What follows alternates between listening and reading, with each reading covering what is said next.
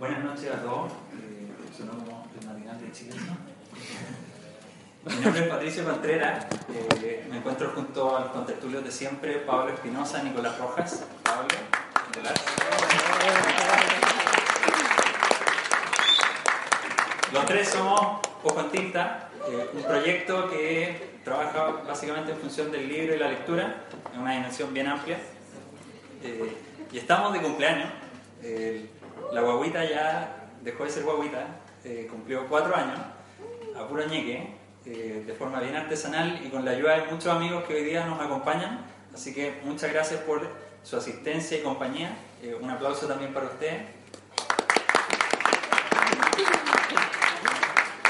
Para celebrar estos primeros cuatro años de Ojo en Tinta, nosotros comenzamos con un podcast de radio, luego realizamos una primera temporada en Canal 13C, eh, este año vamos a grabar la segunda temporada, que posiblemente se va a emitir durante el próximo año, y también publicamos un libro que recopila las entrevistas o una selección de 20 entrevistas eh, que habíamos grabado para radio. Y si pueden ver ahí en, en el extremo eh, está nuestro señor editor Axel Pickett con ejemplares del libro para quienes quieran ojearlo, echarle una mirada, adquirirlo. Que la mano. Gracias por el aplauso.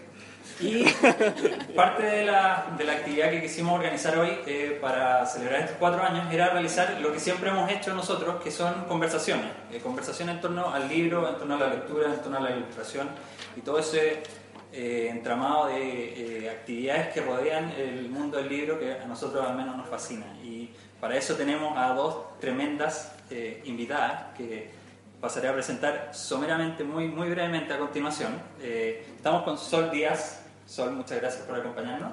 Muchas gracias por la invitación.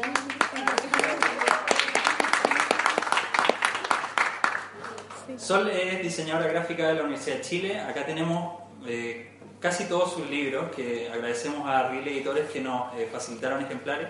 Y ahí en el grupo de Facebook de Ojo en Tinta estamos realizando un sorteo que yo creo que durante el- la próxima semana definiremos los ganadores. Eh, si ustedes pueden ver, Sol es autora de eh, Bicharracas, ya está en la tercera eh, edición de Bicharracas 3. Eh, también eh, uno que es bien fascinante es cómo ser una mujer elegante, eh, que es chiquitito, lo tiene ahí Nicolás, uno, que si lo voy a mostrar después lo pueden ahí coger. Y bueno, tiene novela gráfica, si se fijan eh, acá estamos proyectando parte de las ilustraciones de, de Sol, así que Sol, muchas gracias por acompañarnos. Gracias, muchas gracias por la invitación. Y en el extremo está Camila Gutiérrez. Camila, muchas gracias. ¿Por qué como lucha libre? ¿Se escucha o no? Vamos a luchar. No, no, Camila eh, estudió literatura en la Universidad de Chile, después realizó el eh, magíster de periodismo escrito eh, en la Universidad Católica de Mercurio. Un comentario, un breve comentario. nosotros, al mismo tiempo que nos conocimos con Pablo y Nicolás, Camila también estaba haciendo la práctica en el diario, entonces hay algo ahí de un retorno a ese momento en que estábamos todos en el diario. Eh, Importante. Camila ha colaborado en, en diversas publicaciones, Gato Pardo y Clinic, por ejemplo, Revista Saba también. Eh, fue co-guionista de la película Juan Yalocá, eh, que recibió un importante premio a Mejor Guión en Sundance. Eso fue el 2012. Eh, y también es autora de el, el libro que se llama Joven Yalocá y el subtítulo, o el- digamos la bajada es La hermosa y desconocida historia de una evangeláis. Eh, Camila, gracias nuevamente. Gracias Eh, a ustedes. Queríamos comenzar la conversación eh, porque tenemos a, a dos tremendas entrevistas eh, y el tema que quizás tratamos de ver cómo eh, unificar una, una primera instancia de la conversación era el tema de la mujer eh, y cómo el trabajo que ustedes han hecho tiene mucho que ver con eh, una nueva mirada o una apertura hacia el, el tema de la mujer, eh, la relación de la mujer con su cuerpo y la relación de la mujer con su sexualidad. Eh, yo quería comenzar preguntándole si eh, ustedes sienten que ha ido cambiando esa percepción, eh, cómo se discute eso en Chile hoy y cómo creen ustedes que han contribuido con el trabajo que hacen. Chucha. Buena pregunta. Como resumo el feminismo en, Eh, ¿La Sol va a partir? No. Eh, sí, bueno, no sé, no sé qué tanto uno puede hablar de lo que a uno le ha tocado en el fondo vivir o experienciar. Eh, según yo, yo creo que sí, que se ha cambiado, que, que ojalá cambie mucho más también. Pero claro, el, el tema de la mujer siempre ha sido un tema un poco difícil de abordar porque siempre es como, como que el feminismo tiene esa carga como de terrorismo, un poco como dice el feminismo, terrorismo, es como que está ahí una cosa demasiado extrema y al final uno eh, como que al final es simplemente una cosa como básica, creo yo, como de, de definirse más allá de lo, del género un poco y de, de andar todos en la misma, con la misma libertad, un poco pl- plantearse de esa forma ante un país, ante una sociedad, ante lo que sea y ante uno mismo también. Que yo creo que esa parte de, de las mujeres como ante uno mismo es la parte más difícil quizás de cambiar.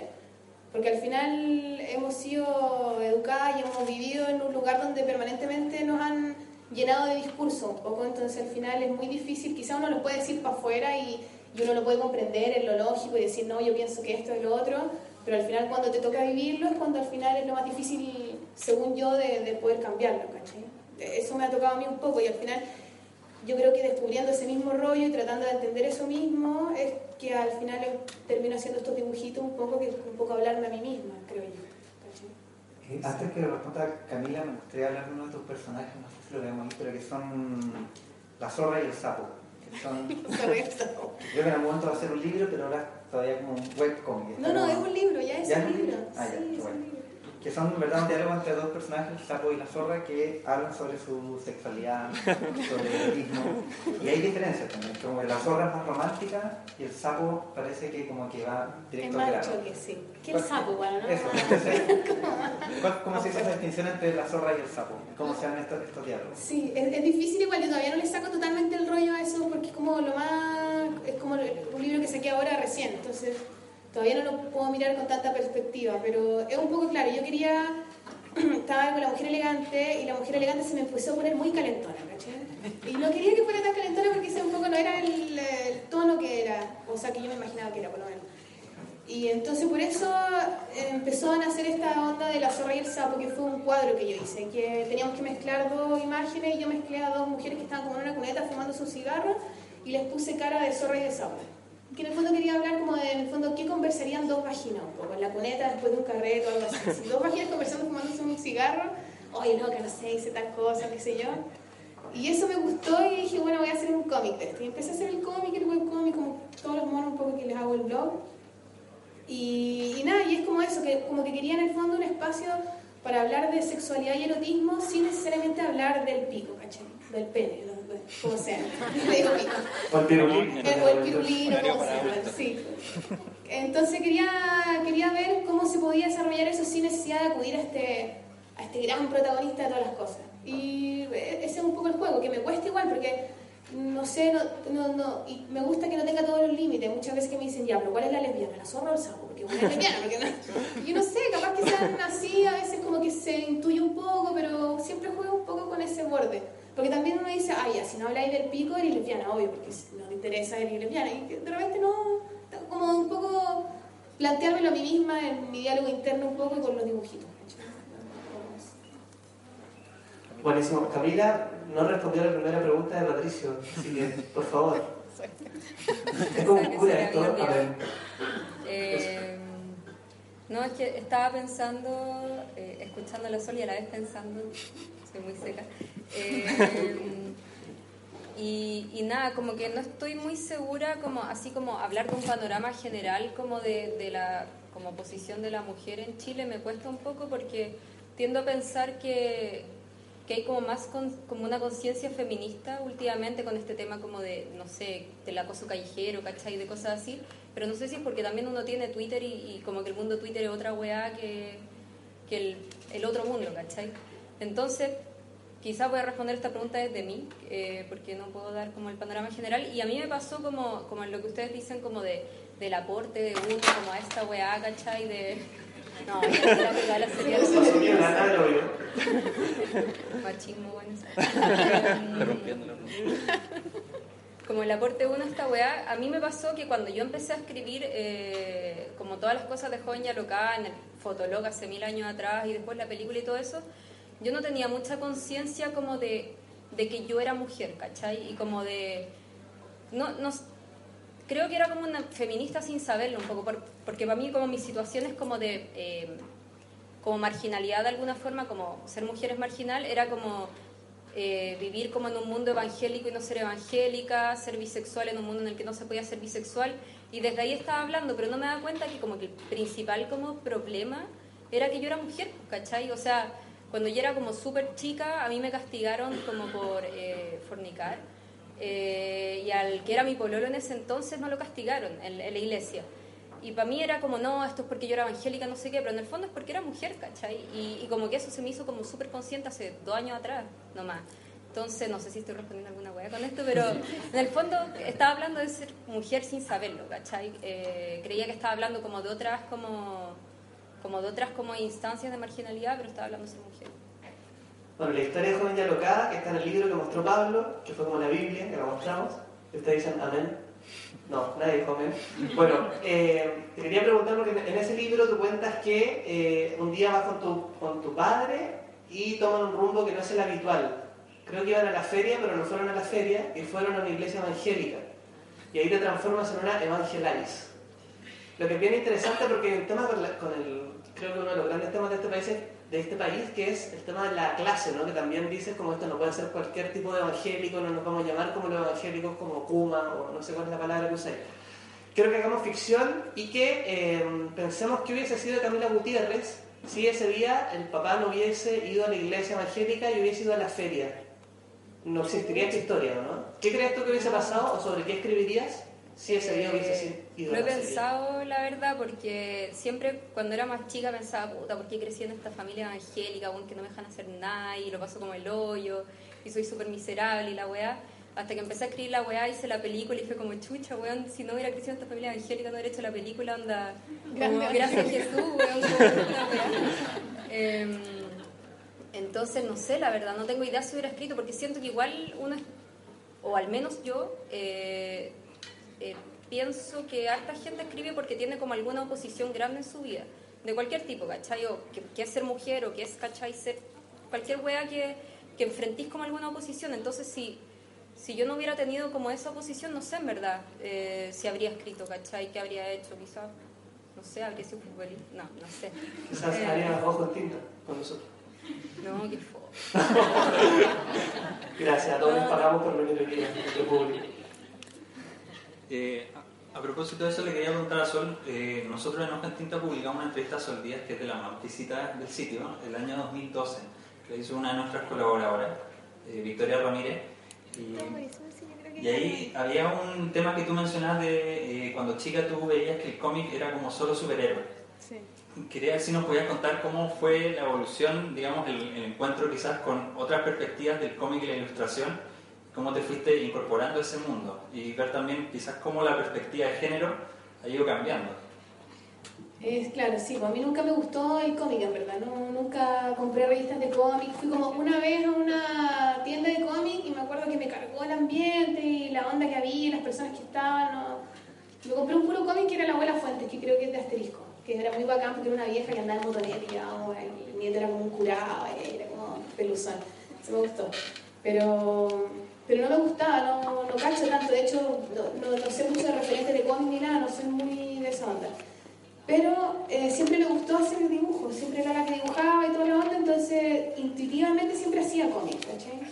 Y claro, yo creo que me di cuenta que hacía cómic cuando salió el libro Las Bicharracas y me invitaron a una feria del cómic de Plaza Brasil, que es una feria mortal que ya no se, yo no se hace, pero se hacía en la Plaza Brasil y era gratis, a todo el mundo, iban todas las personas, se ponían gente así como con pañito en el suelo a vender sus stickers y cosas, era muy bacán, muy diversa, me, gustó Caleta, caché que era como gente de todos lados, iba y vendía y, y toda la gente estaba muy interesada en todo el tema, familia, etc. De todo. Bueno, y la cosa es que ahí caché y dije, ah, parece que hago cómic, ¿cachai? Porque yo era como, la que, como que pensaba que dibujaba nomás, y, y ahí también me di cuenta que también era muy raro ser mujer y hacer cómic, ¿cachai? Que yo tampoco lo conocía porque tampoco estaba metida en el medio, pero ahí cachai que eran puros hombres, cachai, era muy raro. Y yo invité a mi stand en ese momento a unas amigas también, y era como, ay, mujeres en el código. Y era muy divertido entenderlo, pero también fue como algo que, que lo, lo descubría haciéndolo en el fondo. Como que nunca fue como un, voy a hacer esto porque tal cosa, sino como que en el fondo te veí y metía. Yo creo lo mismo que era Camila, que es como eso que, que al final estáis haciendo algo porque uno- te, pasó algo y descubrís que eso, ese mismo algo le pasa a un montón de otras personas, ¿cachai? Y ahí te, en el fondo se va armando como una especie de red y ahora como que se habla como de cómic femenino, bla, bla, bla, eh, con muchas otras autoras que están de antes y todo, pero, pero en el fondo como que pasa, te veía envuelta en eso, pero eso, no sé, me, dispersé un poco, bueno. Me gustaría hablar de que las dos tienen en común, que mucho humor. Como, claro, está en la bicharraca, está la mujer elegante, pero también está en tu libro, Camila, que de verdad perfectamente esto puede ser un tema súper súper serio, súper solemne, como la tragedia de una mujer un poco como abrumada por la religión, por la Biblia, por la iglesia. Te lo, te lo tomas con mucho humor. Me gustaría saber por qué es tan importante para ambas el humor. Para ti, me imagino que está en el tono de escritura y para ti para decir ciertas cosas que de otra manera no se podrían decir. ¿Te parto? Tú parte, Camila, por favor. Eh, para mí, es que yo, bueno, para mí como que, en verdad es que pues, los evangélicos son muy chistosos, no es que yo lo, lo diga chistoso, ¿cachai? Que son ellos. Eh, me pasó que una vez una amiga me estaba entrevistando para una weá de sociolingüística que tenía en la U. Yo todavía no había empezado a escribir nada. Y pensaba que nunca me había pasado nada chistoso en la vida. Y ella me preguntó como, cuéntame una anécdota graciosa, no sé qué. Y yo como, weá, no tengo ninguna. Y después empecé a hacer como memoria de las weas del colegio y me acordé una vez que nos habían dicho que nosotros éramos como leones rugientes, eh, que queríamos devorar a una profesora, que era, Le- León rugiente es como Satanás para los evangélicos, y la profesora era la pobre persona que nosotros queríamos devorar. Entonces yo pensé, puta, esta wea igual es chistosa, po. Y, y después empecé a encontrar como una serie de cosas que eran muy divertidas. eh, como de los evangélicos, es que no sé, podría como estar enumerando como 100.000 weas divertidas, que es como del léxico que tienen, que es súper particular, ¿cachai? De, eh, no sé, que le diga al lago de fuego al infierno, como todas esas weas, ¿cachai? Eran súper divertidas, entonces creo que, que yo no, no tuve que hacer mucho esfuerzo para hacerlo más divertido. Y bueno, Pero igual le puedes palabras como fly, como que puede ser como mi vagino. Yo creo que tiene que ver como con la... Creo que algunas lo conversamos, con la lectura de... Pues yo leía mucho papelucho de chica y, y yo quería igual darle un poco ese tono, como el tono del narrador de papelucho, que es un narrador que parece como súper inocente, pero en el fondo no es tan inocente, pues porque papelucho cacha todo. Y yo quería como que pareciera como un libro súper rosado, así como su portada, pero que en el fondo no fuera tan rosado, ¿cachai? Eh, entonces creo que por eso como la wea que recurría al humor y todo eso, pero igual creo que fundamentalmente es que los buenos son súper chistosos. Y te lo odian, ahora me imagino que te odian. Sí, hey. Es como un No, igual, igual no todos me conocen así tanto, pero porque, no sé, pues, por ejemplo a las iluminadas las odiaba mucho más, porque era ¿Quién guas sale? tele y era más conocida. Una buena que salía de. Morandé con compañía. sí. Es que yo ahora yo vivo en una casa y al lado me pusieron un templo evangélico y ahora estoy como comprendiendo la dinámica No, evangélica. soy- no, pero mi iglesia, mi iglesia sí me odian, como, como que soy una celebridad de- del mal. Es bacán. ¿Cómo se llama esa iglesia? La casa del. Señor. La casa del Señor. Sí. ¿Y dónde queda la casa del Ah, Señor? voy a ir a funarla, tú. Va a ser el after de la Queda- casa del Señor. Queda en, en una calle que se llama Barro de Rasuri, con Pedro Aldivia, como al frente de un gimnasio. Todos invitados entonces Todo ¿no? invitado. a la casa del Señor. Señor. Bueno. Igual grigio, porque igual los evangélicos son caletas de personas, digamos. Sí, ¿no? pero... pero... Estoy tratando de entender a mi vecino. No te quiero responder la pregunta. Estoy evadiendo. Es que son caletas, pero como no son muy como unificados, porque no son como los evangélicos todos iguales, ¿cachai? O sea, la iglesia que puede quedar a una cuadra eh, de acá No tiene nada que ver con la iglesia de tres cuadras de acá, ¿cachai? Eh, entonces no es como que todos se cachen y, y todo eso. Como, Como que el pastor manda, el pastor de su iglesia el manda a pastor su de la iglesia. su- manda a la iglesia, sí. Te toca. Sol. Perdón. Eh, El humor. El humor, el humor, perdón. El humor, sí, bueno, el humor para mí es como. Claro, yo creo que, claro, eh, algo te motiva a escribir o dibujar o hacer al- cualquier cosa eh, más allá de lo, como de lo o creativo, qué sé yo, como porque te pasa algo en el fondo. Y Yo creo que el humor es como la salida de o, o reír o llorar, ¿cachai? Y yo prefiero reír, como que al final el humor tiene esa cosa como, de es como una vía de escape, ¿cachai? Y es una vía de escape muy bacán porque, porque es como muy como liviana, jajaja, pero densa, ¿cachai? Como cuando un chiste es muy divertido es porque tiene mucho de real, ¿cachai? Cuando te tiran una talla y como que entre que te duele y te igual, jajaja, bueno, onda lo que me dijiste, pero en verdad mientras más divertido es porque te toca una fibra mucho más eh, poderosa, entonces como un arma doble filo, es como que tiráis una piedra que tiene un mensaje importante, ¿cachai? Que pareciera muy rosada, pero al final es algo fuerte que estáis diciendo. Entonces, creo que eso, esa ironía me gusta mucho, tra- como tratar de trabajarla un poco y entenderla y todo. Por eso, porque es como, creo que podéis decir cosas importantes. Y yo trato un poco de jugar a eso, como de estar eh, en ese límite. Ni siquiera tanto como de provocar, sino como de, como de provocarse a uno mismo también. ¿cachai? Bueno, vol- volveremos a hablar de hombres porque este programa somos hombres, ¿verdad? Bicharraco. Sí, somos, somos ¿Qué es el hombre? ¿Qué es el hombre? Nada menos que todo un hombre. Gran libro. Una pregunta sobre el Día de la Mujer. Me imagino que le dieron flores y la saludaron o le habrán dedicado alguna canción de Arjona. Que hay una parte que dice que, que si las mujeres habitaran la luna, habría más astronautas que arenas en el mar. Lindo verso del poeta Ricardo Arjona. Les quería preguntar sobre la estadística que cuenta, eh, ejemplo, Fundación Sol, para el Día de la Mujer contaba que las mujeres ganan en Chile entre un 20 y un 30% menos haciendo lo mismo solo por ser mujeres. Estamos acá con dos mujeres exitosas o destacadas en distintas áreas. Y les quería preguntar si les sienten que les ha sido más difícil eh, estar donde están que si fueran hombres. Y además, ¿qué piensan de eso? O si le encuentran una explicación lógica a que ustedes ganen menos plata que nosotros haciendo lo mismo. Bueno, sí, hay una explicación lógica, te ¿En cansas así, somos más tontos. Eh, Igual somos medio hueonas, ¿verdad?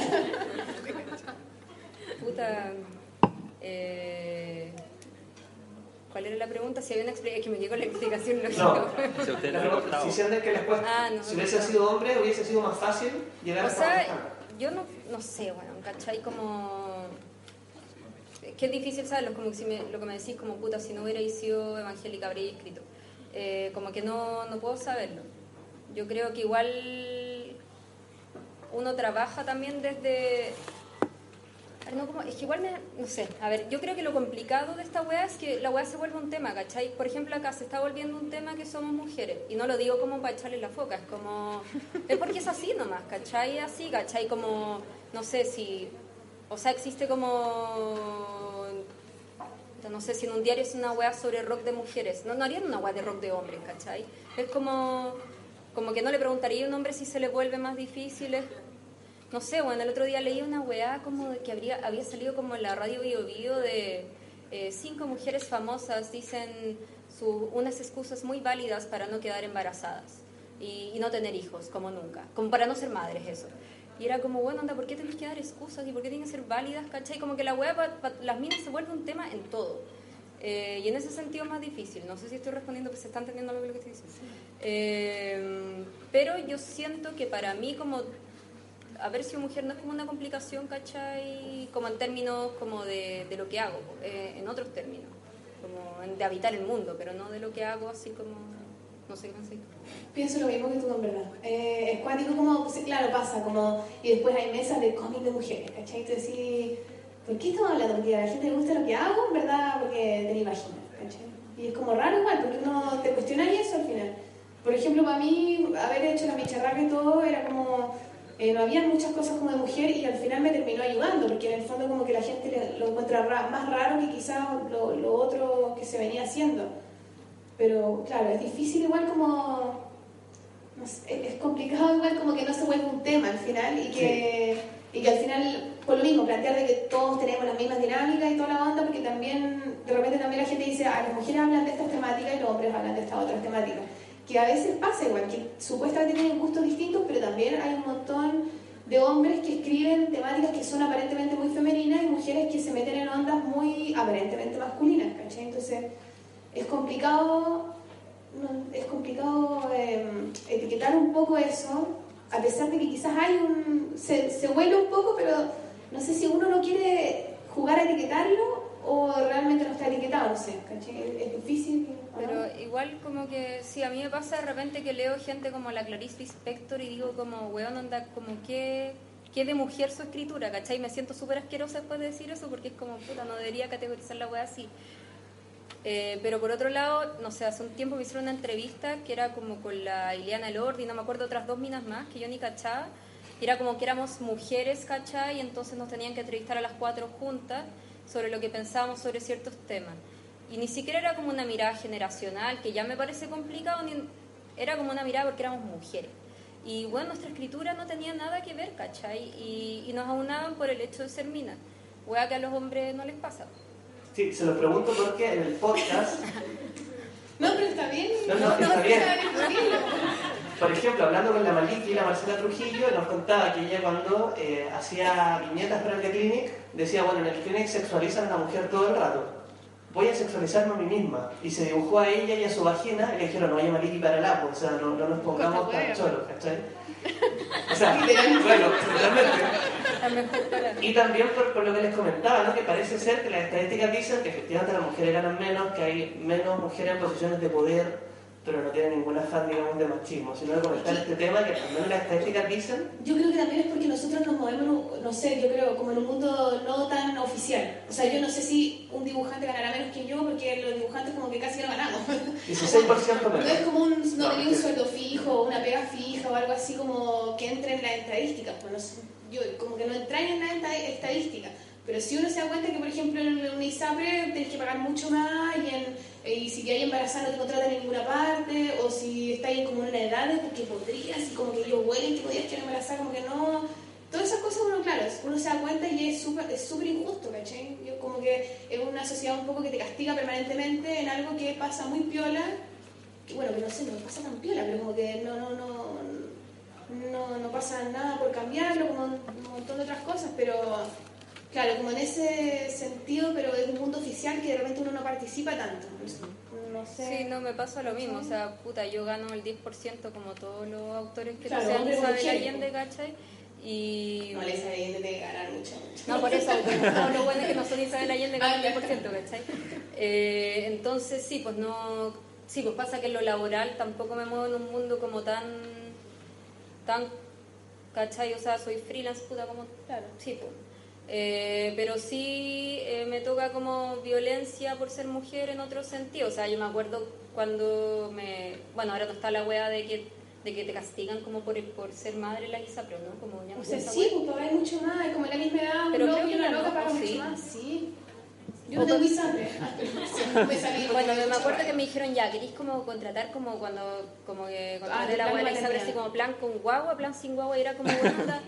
Como que estos hueones se están metiendo, ¿cachai? Una hueá que es súper personal y en el fondo, o sea, ¿cachai? Y es una violencia que está súper como sistematizada, interiorizada, naturalizada, que es lo que pasa. eh, y es heavy, pues, weón. Y esa hueá uno puta, la vive en mil aspectos como todo el tiempo, ¿cachai? Quizás ni siquiera nos damos cuenta, pero claro, algo igual, pero es, es, es, es penca igual. El chancho. Estamos conversando hombre con- igual es penca. Es. Sí.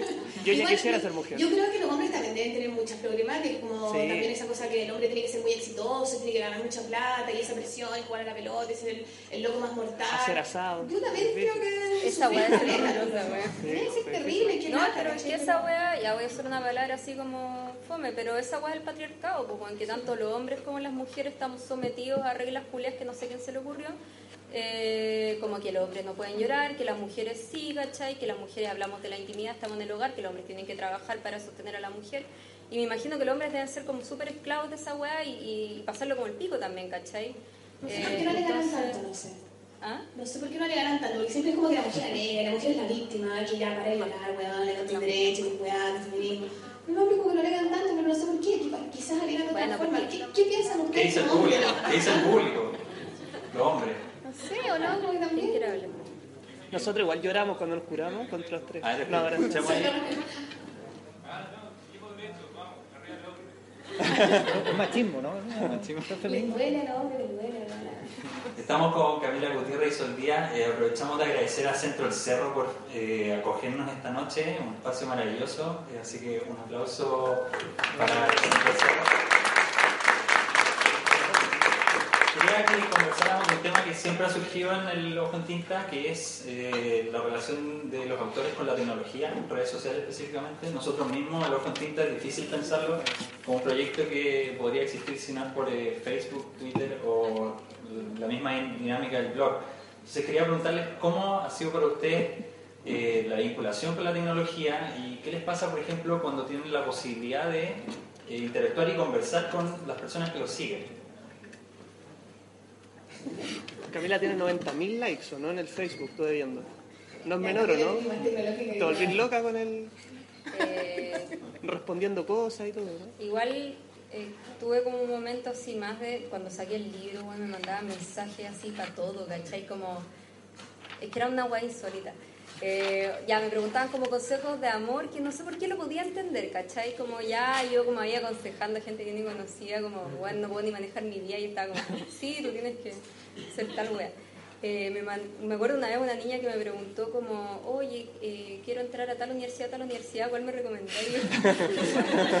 no tengo idea. Y la, la más heavy fue una vez que me pidieron vidas para el Candy Crush.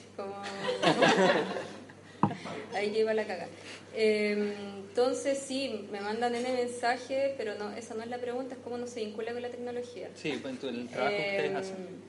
O sea, para mí es demasiado como fundamental porque mi, mi, mi, todo como lo que hago nació de un fotolog, porque ya hago una red social que totalmente extinta, pero, pero todo partió desde ahí y, y yo creo que a mí me pasó que en parte por eso y en parte por, por el magíster de periodismo, eh, yo agarré mucha como conciencia de público, como que no soy un escritor que, no digo que escriba así como para el público, ¿cachai? Y no haga lo que quiera, pero como que tengo conciencia, o, al menos asumo como, weón, sí, quiero que me lean hartas personas, ¿cachai? No quiero como que me lea, weón, mi, no sé, hermano, ¿cachai? Nomás.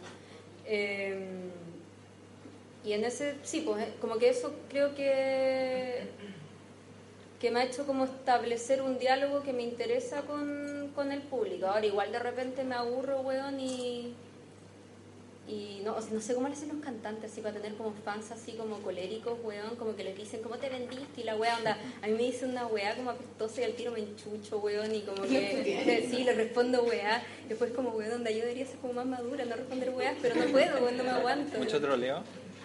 No mucho, pero de repente pongo weá así como puta, es que me, pongo sensible por cualquier wea a veces. Eh, que mujer. a la regla. Eh, me acuerdo cuando saqué el libro, había gente que me ponía como, oye, ¿por qué no lo subí en PDF? Que no eran weas malintencionadas, pero me dan ganas, loco, de agarrar un hacha, weón, ir a la casa de esa persona y era como, weón, ¿por qué no tenía la chucha con tu madre? Y, y puta, como, en verdad no tenía problemas con que lo leyeran en PDF, pero no que me lo pidieran a mí, por último, weón, búscalo en internet, ¿cachai? Como no sé lo que hay, está como, como, no sé, porque la gente está muy sublevada, no respondí nada a la pregunta, sí. me gustaría decirte la razón también porque si es un ilustrador en las redes sociales, yo creo que es súper común, o sea, Mont, Olea, que si todos los ilustradores están a la imagen, son ilustradores, dibujantes que están en las redes sociales tiene muchos seguidores, etcétera. Sin embargo, pensar un escritor en las redes sociales es muy distinto. Creo que yo no me imagino como un, un gran escritor dialogando con sus escritores porque pareciera que la figura es distinta. Un escritor debería estar como solo escuchándose a sí mismo, aislado. Sin Entonces la figura me imagino que es distinta la figura del escritor presente en las redes sociales. Sí, es que yo creo que a mí me, me ayudó como a partir no sintiéndome escritora de hecho, yo cuando tenía el fotolog pensaba, yo no estoy escribiendo literatura, yo estoy teniendo un fotolog. Y yo estudiaba literatura en esa época y pensaba que mi quehacer como eh, alumna eh, de literatura era una weá totalmente separada del fotolog. Entonces, de más que... Y porque tenía esa idea, pues, ¿cachai? De que la literatura tenía que ir impresa, ¿cachai? La weá como, como una idea súper como, decimonónica, así. Y después se me quitó, pero yo creo que no todo el mundo se le ha quitado esa weá como... O sea, ponte, no sé, pues mi libro es visto como una wea juvenil y la wea como con esa etiqueta, yo creo que tiene que ver con, con eso, pues, con, que Internet todavía como que no es un medio válido para todo el mundo, eh, como de difusión, ¿cachai? Y, de escritura. No sé. Eh, claro, eh, es importante como que la dinámica de Internet yo creo que ha abierto más posibilidades para que en el fondo lo único que te impida publicar lo que uno hace sea uno mismo, ¿no? No, no, no un editor ni que alguien como que crea en ti, sino simplemente apretar unos clics, armarte un blog, mil otras plataformas que existen ahora y subir tus cosas y, y que anden solo un. Entonces, también mi libro, Las bicharracas, salieron porque yo hice un blog nomás, en el fondo, y como que hice el blog porque no sé hacer una página web y era, muy, y era verdad que era muy fácil. Y empecé a subir estos bonitos para reírme yo y mis amiguitos, nomás así como, ah, sí, no sé qué. Y, y, un poco que gracias a eso, justo lo vio la editorial y publicamos el libro y qué sé yo, y, y empezaron a hacer los otros libros. Entonces, en ese sentido, ha sido como una, como una ventana como que cualquiera la puede ocupar y que cualquiera puede llegar y que cualquiera puede llegar y preguntarte cualquier cosa, ¿cachai? Que también es, es divertido, pero tiene ese otro, otro lado así como medio extraño, pero también sigue siendo divertido, que también es cuando uno de repente va a una feria del cómic y te pones con tu stand y viene la gente y te pregunta cosas y eso es muy divertido también ver las rarezas de las personas, lo que te preguntan, lo que no, como... Eso me, a mí me gusta pero me cuesta también, he tenido que ir agarrando el ritmo, porque tu imagen me obligó a hacer una página, una fanpage en Facebook, ¿cachai? Dijo, no, que tenés que tener una fanpage, no sé qué.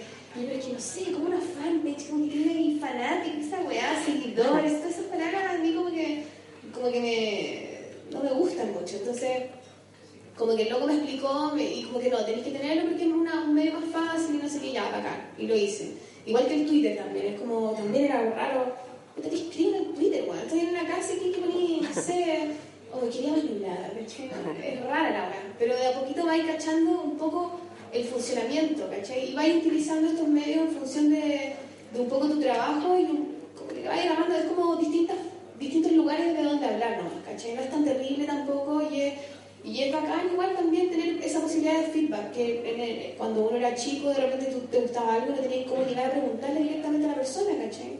Pero ese feedback ha sido útil con tu obra, o sea, realmente como si pones algo y te dicen algo, tú lo, incorporas o, Yo creo que siempre es bueno el, diálogo. Yo... En, el caso, por ejemplo, tú he visto que tú, cuando escribes en Facebook, muchas veces sale como editado, o sea, son textos que tú escribes. Sí, pero es como cuando cacho que dije una aberración, de repente no es por la, la respuesta de la gente, sino como que yo misma dije, bueno, la calle, ¿cachai? Eh, y a veces sí me ha pasado como, como, como notar weas con la respuesta del público. Sí, me pasó, ponte tú, con, la, cuando escribí Joña Loca, eh, puse como dos opciones de primera frase para el libro en el Facebook y que la gente votara. Igual yo tenía mi preferencia, ¿cachai? Pero quería ver como qué onda, pues, weón, qué onda le, qué, qué le pasaba a los weones con las frases. Y puta, justo mi preferencia más o menos coincidió con la preferencia de ellos. Pero yo creo que si no, además que habría hecho también lo que yo quería hacer nomás, no, no sé en verdad, pero pero yo creo que igual determina las weas, como, como todo, ya estoy hablando, dando Igual yo creo que tiene, yo creo que lo que pasa, o lo que por lo, menos que yo veo que pasa, es que hay veces que claro, se hace demasiado importante la opinión del resto en las cosas que uno hace. Y eso es como un poco ya, uno tiene que tener un feedback bacán porque está dialogando con el otro y tú estás ahí, en el fondo un libro o o cualquier dibujito, cualquier cosa que uno haga, un poco es como un mensaje que uno lanza al mundo y que alguien te responda es siempre bacán. De alguna forma, si lo quieres publicar es porque te está queriendo comunicar, ¿cachai? Entonces, para eso siempre es bienvenido el, retorno un poco. Pero también yo creo que pasa, muchas veces yo veo que es como, no sé, suben algo y dicen, ya, pero ¿qué piensan? O, y, y demasiado un poco por lo que el resto, y, y también es un poco absurdo también que uno como que transforme mucho lo que quiera decir en función de eso. Como que hay un límite Sí, yo creo que igual hay que ponerle límites. Por ejemplo, no sé, para mí sería mucho más fácil, como en términos de venta, ¿cachai? O, qué sé yo, hacer un joven ya alocado, pero no quiero hacer esa wea. Y, no lo voy a hacer, aunque me han preguntado mil veces así, como ya, ¿y cuando la segunda parte y la wea, ¿cachai? Eh, si bien no significa que no quiero que me lean, quiero que me lean, ¿cachai? Que ame mi libro y que todo el mundo me quiera y toda la wea, pero no quiero hacer un joven ya alocado. Entonces sí creo que uno tiene que poner como límites a, a esa relación. Es complicado, eso sí pero nada, Es que claro, si, si, si hacéis las cosas para el resto, dejáis de ser honesto en lo que estáis haciendo y naturalmente se va, la gente ya no te cree nomás, pues, ¿cachai? Como que siempre hay que mantener un rol porque, porque es como igual, yo creo que cuando escribís igual tenéis que pensar como lector, como si estuvieras leyendo tu wea, pero no como si pretendiendo gustarle a todo el mundo, pues, no, eso es imposible. Yo me, me preocupo que se entienda lo que ¿cachai? Si yo quiero decir, esta weá es azul, en los monitos me interesa que se entienda que yo estoy diciendo que esa weá es azul. Si te gusta que sea azul, si no te gusta que sea azul, weá de cada uno, ¿cachai? Pero que a mí lo que me importa es que se entienda. Camila, ¿tú te sientes joven y alocada? ¿Crees que te define bien esa...? No, ya no. ¿Ya no? ¿Cómo sería ahora? ¿Joven y intelectual? No es sé. que nunca me definió en realidad. eh, era como un hueveo, ¿cachai? De hecho, era una weá que saqué de Calvin y Hobbes. Eh, que en un momento Calvin estaba mirando como sus fotos de, de guagua, el weón tenía como 6 años cuando la miraba y sus fotos tenía como 4 años. Eh, y decía como "Oh, era tan joven y alocado. Y a mí me dio risa y me puse joven y alocada, ¿cachai? Porque me daba risa la no porque pensaba como, oh sí, yo la reina del libertinaje, soy súper joven y alocada. Eh, porque alocada no es una palabra usual, ¿cachai? En el español chileno. Eh, entonces me parecía divertido, no me sentía joven y alocada en ese entonces y menos ahora. No, ahora weón, no. De hecho, esto lo más tarde que he estado en la calle hace como 100 años. así. Sol Díaz, si tuvieras que poner así como alguna frase que te describiera brevemente, ¿cómo podría ser? Joven y dibujante. Yo te No, canso. joven ya no. Joven ya no. Eh, no, no sé, qué difícil. ¿Está difícil? Bueno, Sí. vamos con Una una pregunta difícil. En el podcast siempre, ahora por, por un tema técnico no lo vamos a hacer, pero siempre los entrevistados programan una canción. Juguemos que esto es un podcast y que va a salir la canción. ¿Qué canción programaría cada una y por qué? Que compartiría con esta hermosa audiencia que nos acompaña hoy. Qué wea. No, es que yo me voy a quedar acá para siempre, los voy a estar esperando.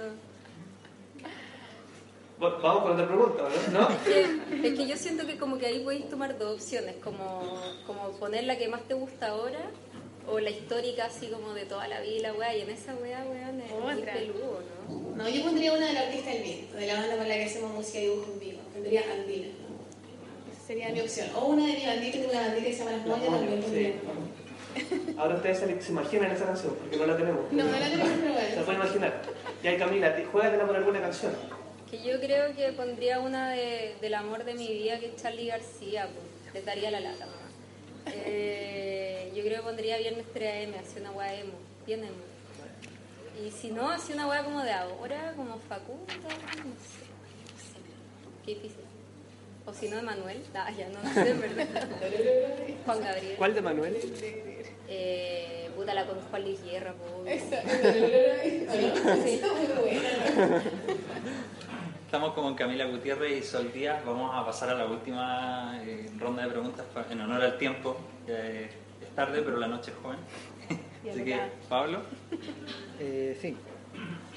Me gustaría leer la cita que empieza el libro de Sol Díaz, Los Naranjas, que en verdad ya este libro lo compré la feria del libro infantil. En verdad lo compré porque me gustó mucho la cita que, que parte del libro. Que dice lo siguiente, es de Frida Kahlo. Dice, yo solía pensar que era la persona más extraña del mundo, pero luego pensé, hay mucha gente así en el mundo. Tiene que haber alguien como yo, que se sienta bizarra y dañada de la misma forma en que yo me siento. Me lo imagino, imagino que ella también debe estar por ahí pensando en mí. Bueno, yo espero que si tú estás por ahí y lees esto, sepas que sí, es verdad. Yo estoy aquí, soy tan extraña como tú. Y en verdad, te, bueno, su primera, su única novela gráfica, lo único que no es como un cómic como, como el resto. Es un cómic largo. un cómic largo. Me gustaría saber por qué esa frase tiene sentido y por qué decidiste hacer una novela gráfica. Porque es que en verdad el tema femenino está súper presente acá. Ese fue el libro que más me costó hacer, en verdad. Me costó mucho, mucho. Lo hice dos veces, de hecho. Me tuve- lo hice entero, lo leí de nuevo y no me gustó mucho. Había cosas que había que ajustarle y lo iba a dejar abandonado. Y ahí la editorial me dijo, ya, profesor, no soy tan eh, no sé, mongólica. Eh, postúlale un fondo del libro, a ver, y si te lo ganáis, lo haces con calma y toda la onda. Y yo dije, oh, poner justificaciones, weá, qué paja. Y bueno, lo hice y menos mal que me lo gané. Yo lo quería olvidar, ¿no? porque me, a mí me, me cuesta estar en un lugar eh, mucho rato porque me aburro, entonces por eso hago viñitas cortas, como porque lo puedo ver del principio a fin, como que visualmente me parece más como controlable, ¿cachai? Y me costó mucho hacer esta cosa larga, que se comprendiera, entender los ritmos que había que tener, me costó mucho hacerlo. Pero la historia un poco, esta nace por este otra, bueno, la bueno, es una hoja que encontré en Bolivia en un viaje a un lugar que se llama Coroico y una hoja como, bueno, una hoja naranja que tenía como unas manchas. Y era una hoja muy rara porque tenía como pelo y duro y tenía estas manchas raras y tenía como las vetas para el otro lado. Le saqué muchas fotos como que rayé mucho la papa con esa hoja naranja. y la guardé todo el tema y un poco habla, la historia habla de esta niña que se siente muy rara en un momento y que un poco se, la, se mete como en un viaje dentro de su propia un poco psique, un poco con estos eh, personajes extraños que representan ciertas cosas como la culpa, la sexualidad, la creatividad y todas estas cosas como un poco, claro, femeninas quizás, para un poco encontrarse a sí misma, ¿cachai? Que es un viaje un poco de un adolescente, eh, un poco buscando un camino más personal y no un camino tan guiado como que al final hay un momento del, que bueno, yo lo sentí así, que como un momento, si no eres de esta forma, eres de esta otra, pero un poco no hay, ¿cachai? Eh, no hay mucho término medio, entonces eh, el desafío era un poco encontrar un lugar en donde yo me sintiera acomodado el personaje, bueno, un poco todos los monos son un poco yo, ¿cachai? Eh, pero un poco eso, entonces era su, su viaje es encontrarse a sí misma y por eso mismo es desde este lugar de sentirse extraña, que al final todos nos hemos sentido extraños, todos nos creemos muy especiales muy distintos al resto, ¿cachai? Entonces, un poco creo yo que, bueno, que eso es lo tan lindo de contar historias, que al final mientras más hablas de ti mismo y de tus rollos tan especiales y personales, al final hablé del rollo de todos los locos, ¿cachai? Porque a todos nos ha pasado un poco lo mismo, todos hemos sentido las mismas penas, la misma alegría, los mismos miedos, etcétera eh, entonces un poco es eso, como que la frase me gustó porque es como, oye, no te sientas tan raro, tan distinto, estoy aquí yo también y en el fondo riamos y lloremos juntos, ¿cachai? Como que ese es un poco el, el tema de esa conexión grande que existe entre seres humanos, un poco, ¿cachai? Entonces es un poco, por eso la elegí, porque me encanta la Frida Kahlo también. Vamos a seguir bailando juntos, porque ya viene Disco Gatos. Swing Band, va a estar muy bueno eso, y probar el sonido y ya ya viene eso. Te quería preguntar, Camila, porque no todo es gratuito, de hecho todo tiene un costo. Tú, eh, cuando salió Joven Ya Locada, tuviste problemas con tu familia. Y entiendo como que no, no, hubo comunicación en cierto tiempo, ¿no? Cuando te preguntaron, ¿tú tienes que ver algo con Joven Ya Locada? Te quería preguntar a ti y a Sol sobre los costos que uno tiene sobre las creaciones que uno hace. Eh, sí, igual eh, no sé si yo lo viví como un costo, o sea, yo sé que objetivamente, como desde afuera se ve como un costo, ¿cachai? Una persona deja de hablar con sus papás, o sea, yo dejé prácticamente hablar con mis papás, mis papás después de la película, puta, se fueron a vivir a Haití, ¿cachai? Como a ser misioneros, porque, bueno, querían huir de Chile y la weá, y, nosotros, yo creo que hemos hablado tres veces desde que eh, saqué la película, y siempre para weas como súper prácticas. Em, pero la verdad yo no lo viví como, como una wea terrible, así como chucha, estoy dejando hablar con mis papás que atroz. Eh, porque, mm, porque en el fondo por algo hice la película, o sea, si bien yo pensaba como, uy, no, nadie la va a ver, había algo de mí que igual quería tirar esa bomba, ¿cachai? Como, y decir, bueno, esto soy yo, ¿cachai? Y, y puta, hice esta película y tuve este pasado y ustedes no estaban cachando esta weá y lo pasé mal y y etcétera, etcétera. Entonces, entonces para mí está bien, que, o sea, era mucho más infeliz como cuando estaba como con esa vida más de mentira, que cuando salió todo y fue como ya, sincerémonos, weón, eh, dejemos de hablar, ¿cachai? Eh, entonces, si bien se ve como un costo, yo no lo viví tanto como, como un costo. Sí me preguntaba, weas, como, puta, esa fue la forma, quizás les debería haber contado antes que estaba haciendo la película, no sé. Como cosas así me he preguntado, pero pero no, no sé, no, no, me parece terrible. No sé si no tengo alma o qué, pero no me parece terrible, en verdad. ¿Y tú, Sol, tienes alguna anécdota de alguien que se enojó, no sé, algún personaje que, que inspiraste? Es que es distinto, claro, porque tú eres la persona que vivió todas esas cosas. Yo como que un poco fantaseo, como que no me dibujo a mí, ¿cachai? Entonces, a pesar de que obviamente que yo soy todos estos monos, eh, siempre me puedo escapar, ¿cachai? No, hay que ver vale como que mentira y como que no, y siempre me puedo escabullir, ¿caché?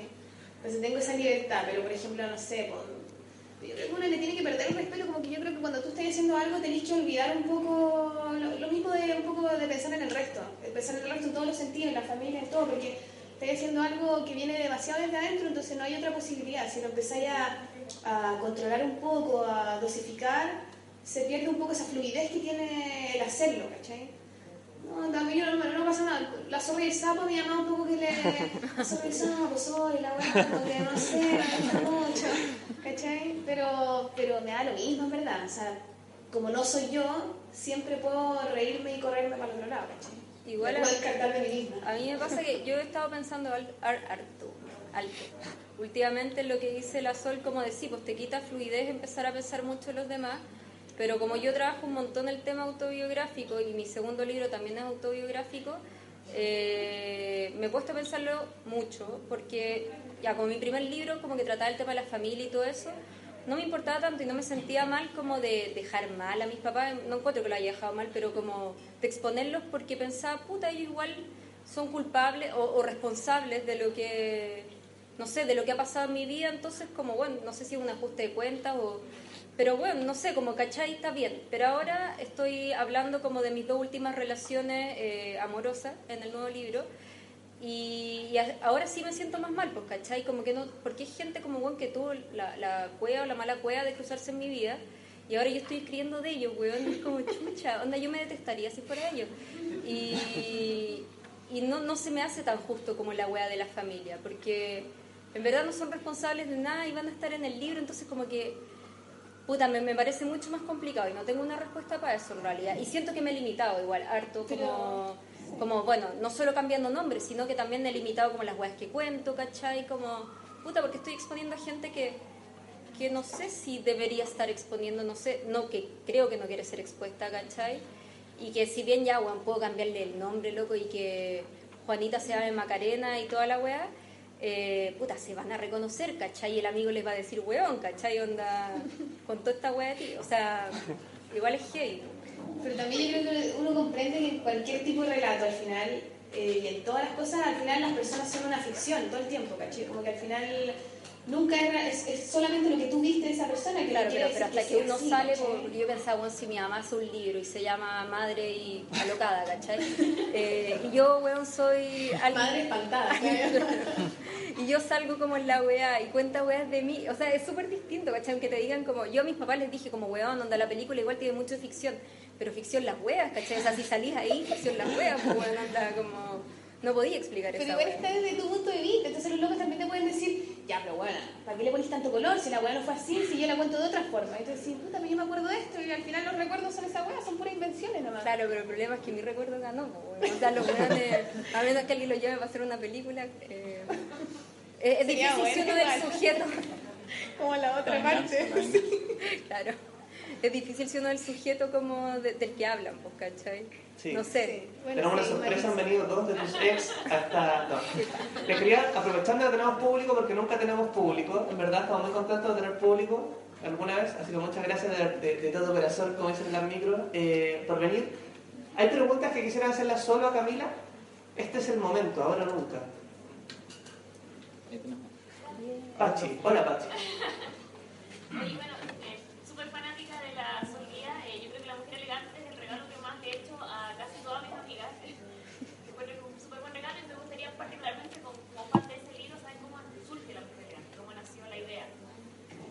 mujer elegante nació em, como un vómito, en verdad, fue muy eh, rápido, el primer libro.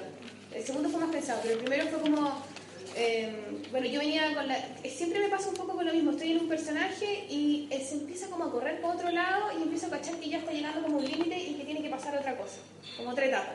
Entonces yo creo que la mujer elegante rescata un poco esta misma cosa como media rabiosa que habla la bicharraca, que las bicharracas son como más rabiosas, pero la mujer elegante lo habla desde un punto de vista más adulto y un poco más irónico, ¿cachai? Claro. Y ahí me regalaron una croquera muy elegante, una amiga, una chiquitita de puros papeles fabrianos, gordita, y era muy, muy taquilla la croquera. Y dije, oh, ese fue elegante. Y empecé, y en verdad como empecé a jugar con estos cuellos largos y estos peinados, y empezó un poco jugando, yo quería un poco burlarme de las mujeres cuicas un poco, ¿cachai? Decir, ay, todas quieren tener la piscina grande, y el marido perfecto, y la casa perfecta, y el peinado perfecto, y sus tacos, y ser súper así reprimida. Y porque me molesta mucho eso, me, las bicharracas hablan un poco lo mismo, que me molesta un poco como cómo es ser mujer, tienes que ser siempre simpática, no sé, carabata, andar de rosado, muy, muy, muy bacán, muy compuesta, y las bicharracas son como lo contrario, se burlan. Y la, la elegante un poco también se burla de esta cosa de querer ser algo que en verdad no eres, ¿cachai? Entonces, o no sé, te forzas demasiado en serlo, entonces empecé como a burlarme de ella y en el camino que hacía los dibujos, que eran dibujos que no creo que ni nada, eran solamente, están todos en esa croquerita muy rápido hecho. Y empecé a comprender que esas mujeres que un poco querían ser esta cosa tan perfecta ocultaban algo muy oscuro adentro, que es como las personas que no, no se atreven a perder el control, ¿cachai? Porque si lo pierden, se van a la mierda, ¿cachai? Como no, no puedo tomar porque si me tomo algo y, como que tienen esta como dualidad muy fuerte, que yo creo que todos tenemos esa dualidad y más de una dualidad, de de un lado del otro, como que un poco conviven millones de personas dentro de ti. Pero me gustó jugar con esta mujer como a rato muy salvaje y muy reprimida al otro, ¿cachai? Muy perfecta. Entonces el libro tiene, yo siento un poco esa, como ese desarrollo, como que me estoy burlando de algo muy obvio y después empiezo como a confundirme y ya no sé si ser una mujer elegante algo bacán o algo como el hoyo, ¿cachai? Y caleta de veces digo, ay, no soy una mujer elegante, y de repente digo una weá y soy opus dei, pero brígida, ¿cachai? Y otras veces soy súper liberal, pero como que un poco uno convive con esa weá todo el rato, ¿cachai? Y es un poco también comprender esos, esas pequeñas partes que habitan en, en nosotras mismas, como sincerarnos un poco. ¿eh? Pero por lo mismo salió muy rápido, creo que salió súper rápido, como muy bloqueado, o sea, muy así rápido. Eso. ¿Alguna otra pregunta del público? ¿Ahí?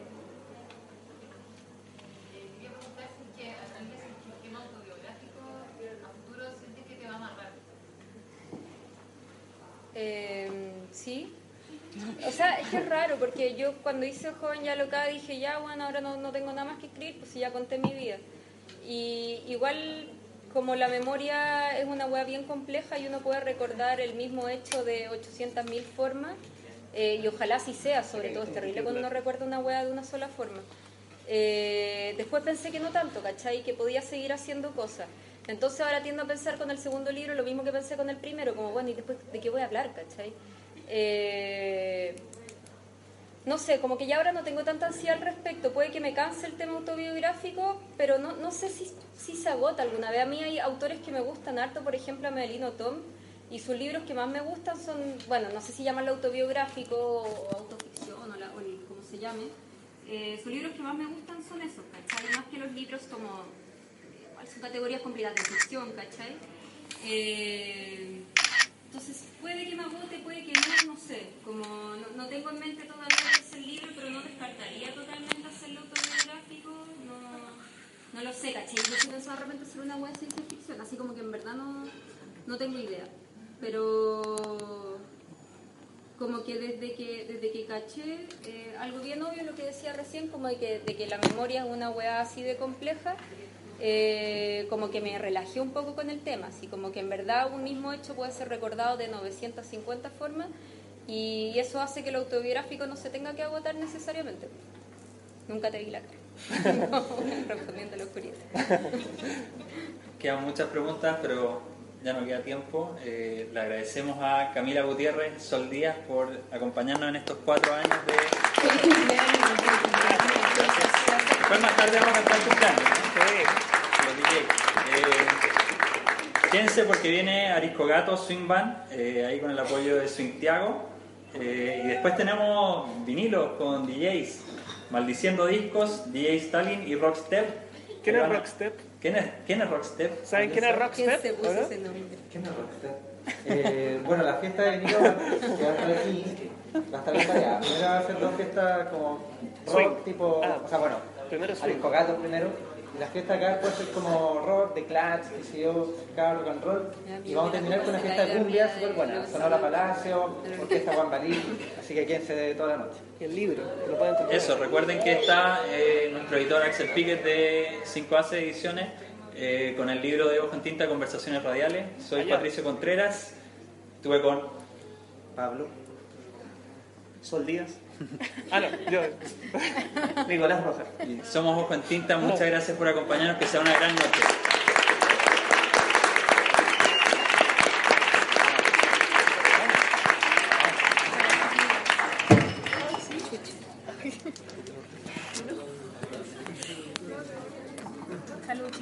Saludos. Muchas gracias. gracias por no les quedaron más les dijeron que no. No.